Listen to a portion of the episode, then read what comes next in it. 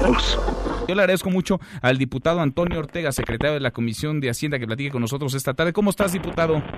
San Martín, mucho gusto, buenas tardes y desde luego un saludo al auditorio. A ver, tú estás pidiendo que comparezca José Antonio Alonso Novelo, el titular de la COFEPRIS, por lo menos para que les explique cómo quedaría la COFEPRIS en todo esto, ¿no? O si quedaría de plano o si se le estarían brincando, diputado.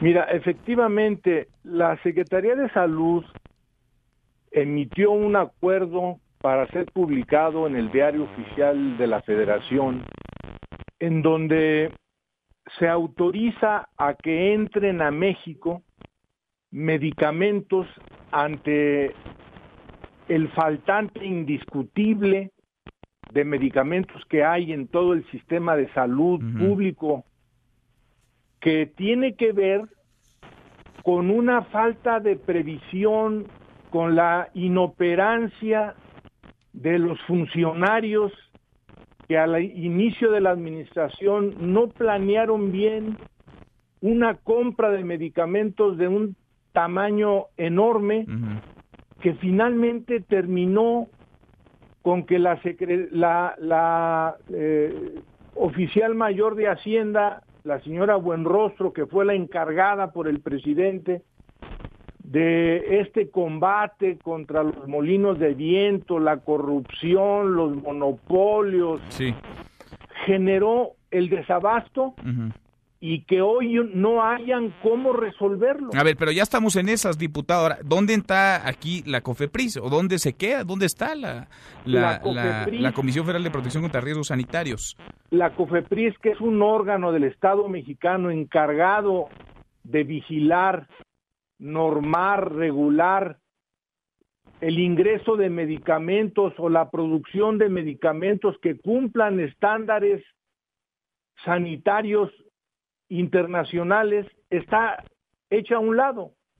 La urgencia está obligando al gobierno a comprar medicamentos y traerlos sin la supervisión de la COFEPRIS. ¿Quién supervisaría entonces, diputado? ¿O nadie supervisaría? Pues se dice que, que se van a comprar medicamentos en varios lugares del mundo, Argentina, la India, China, y que estos medicamentos están supervisados por la OMS y por algunas instancias reguladoras de otros países, pero México se queda sin una intervención directa, una supervisión directa, vamos a dejar un asunto tan delicado y tan grave como este en manos extranjeras.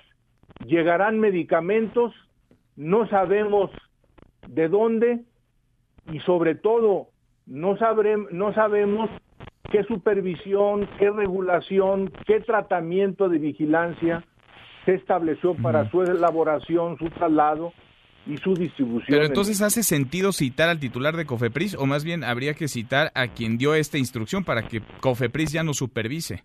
Bueno, sin duda que esta es una instrucción del presidente López Obrador, que él no la puede implementar y le dio la instrucción al secretario de salud y el secretario de salud tomó esa decisión la COFEPRIS tiene que explicar qué papel va a tener en este problema, ¿verdad? Porque está hecha a un lado.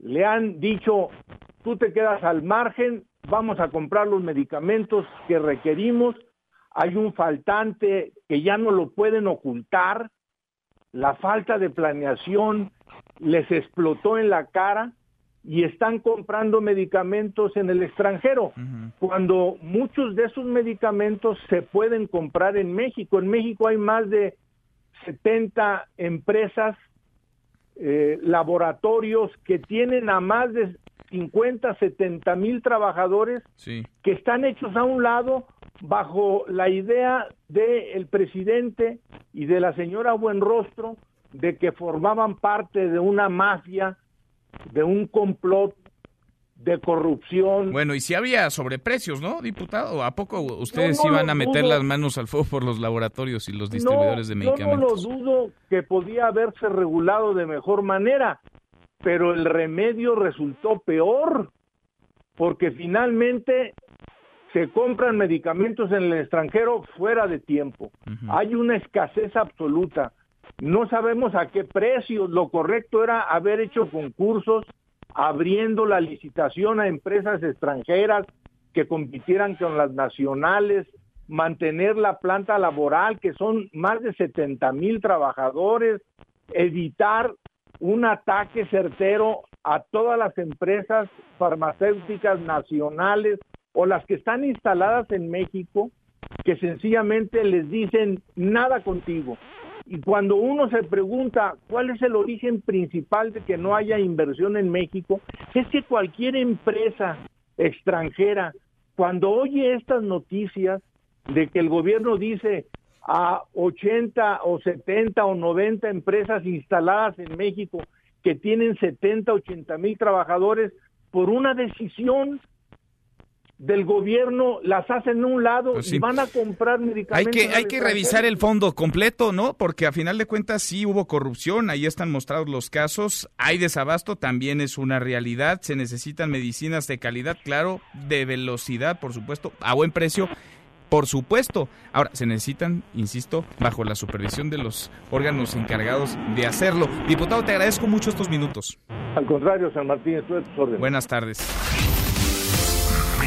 para todos.